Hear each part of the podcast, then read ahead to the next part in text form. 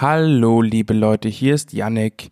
Ich hatte vor kurzem das Vergnügen, mit Nathan Daw zu sprechen. Er ist ein sehr großer DJ und Produzent aus Großbritannien, der zum Beispiel ein Feature mit dem YouTuber KSI gemacht hat, welches aktuell sehr viral geht. Wie diese Single zustande gekommen ist und wie sich seine Karriere so schnell so groß entwickeln konnte, erzählte mir in diesem Interview. Viel Spaß damit!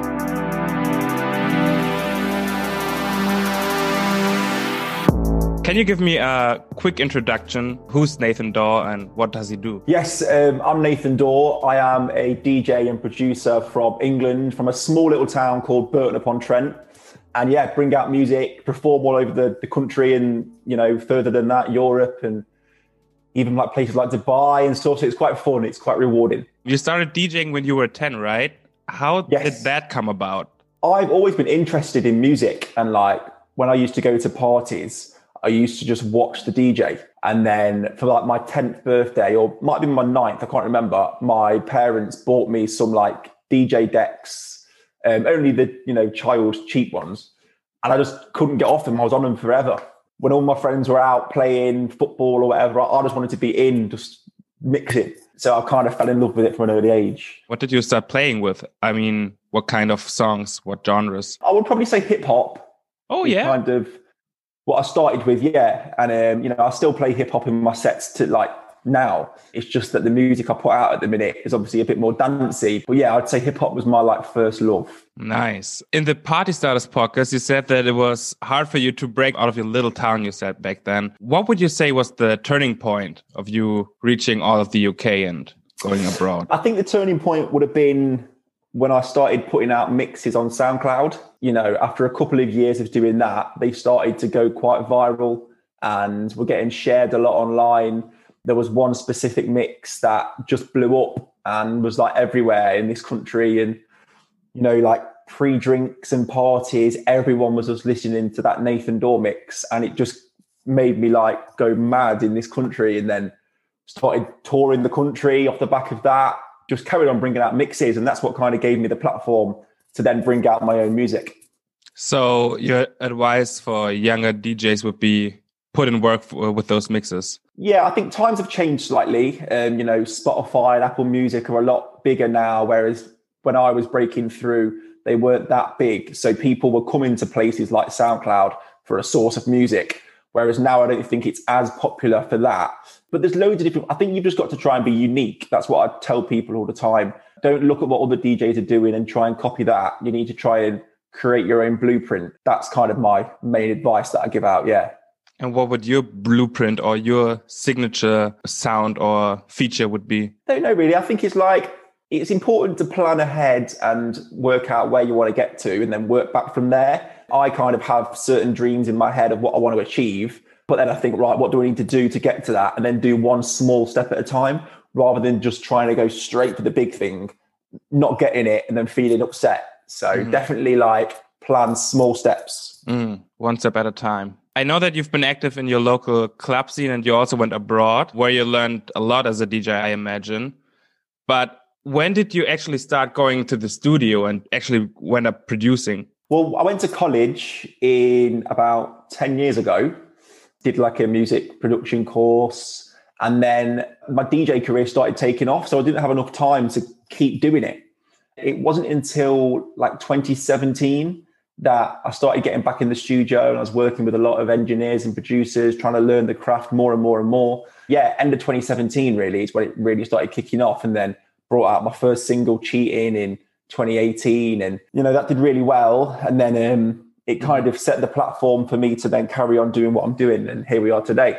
Mm-hmm. how has this past year been like for you? Because i i imagine you miss the clubs very much and you miss the night yeah.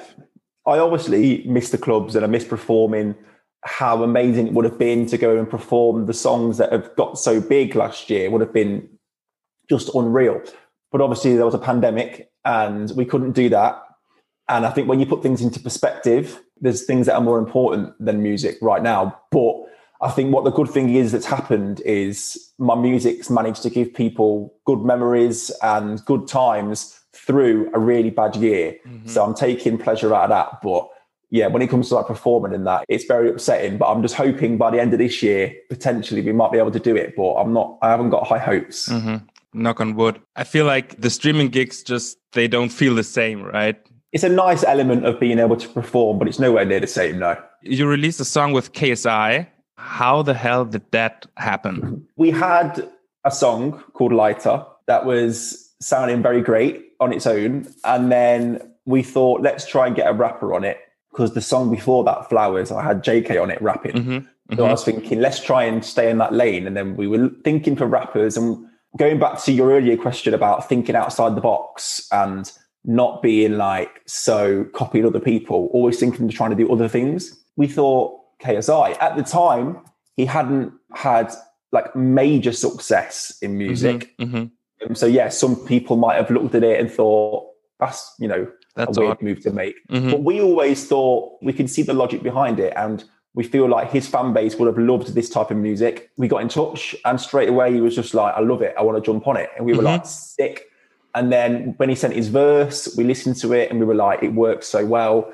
And he's been an absolute pleasure to work with. He's a good friend now. We talk most days and, you know, it's just gone platinum. Mm-hmm. And it's just very, Congrats. very, thank you so much. And it was just a nice journey. I think we both really genuine people that really want to do well. His work ethic is just relentless. Mm-hmm. And, you know, that was his first ever platinum record, my second platinum record. So it's still very exciting for us. Yeah, it was just brilliant. And I think, especially over here in the UK, I don't know how much it resonated over where you're from, but over here, like everyone knows the song and if they see you out in the street, they're just screaming it at you. And it's like very, very exciting. And everyone loved it. And it was like a lockdown anthem. It was a lockdown anthem. Yeah, I yeah. think even over here, people knew the song. Yeah. Some people did because, I mean, KSI is just so big on YouTube too. Even my girlfriend knows him. So, you know, I love that. that that's a sign.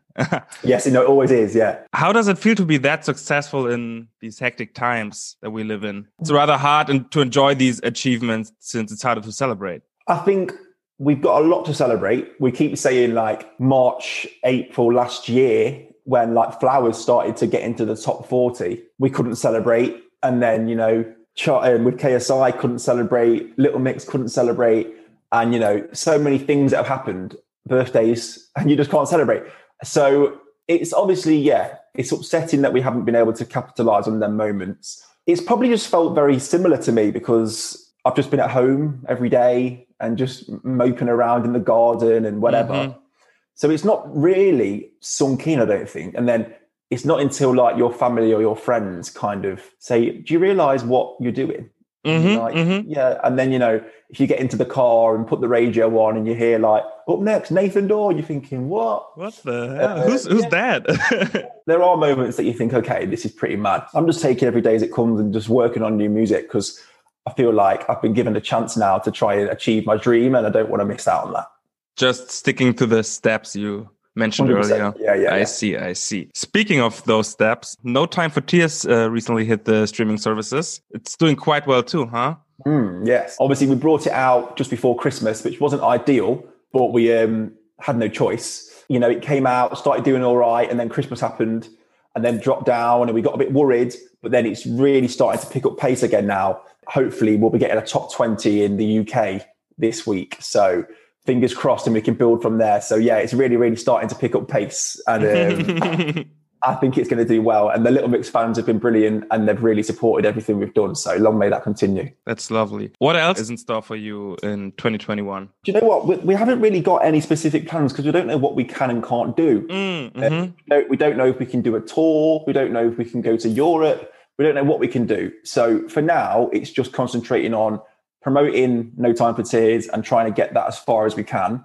and making new music. We have got another song that we're making that we're really, really happy with. There's no one on it yet, there's no singers, but like we're producing the beat and it's sounding really, really cool. And it's a very, it's not a different set. Well, it's slightly different to what I've been putting out, but it's quite, it's quite edgy and cool. And uh, maybe that might be the next single, who knows? But we're just working on music and trying to stock ourselves up and make sure we've got a lot of stuff in the vault ready to go to be ready when you exactly when you yeah. finally can. Well, thank you very much for your time. I hope one day I'll see you in Berlin. Maybe one set of yours. That would be. I would great. love that. Yeah, yeah, that'd be yeah. amazing.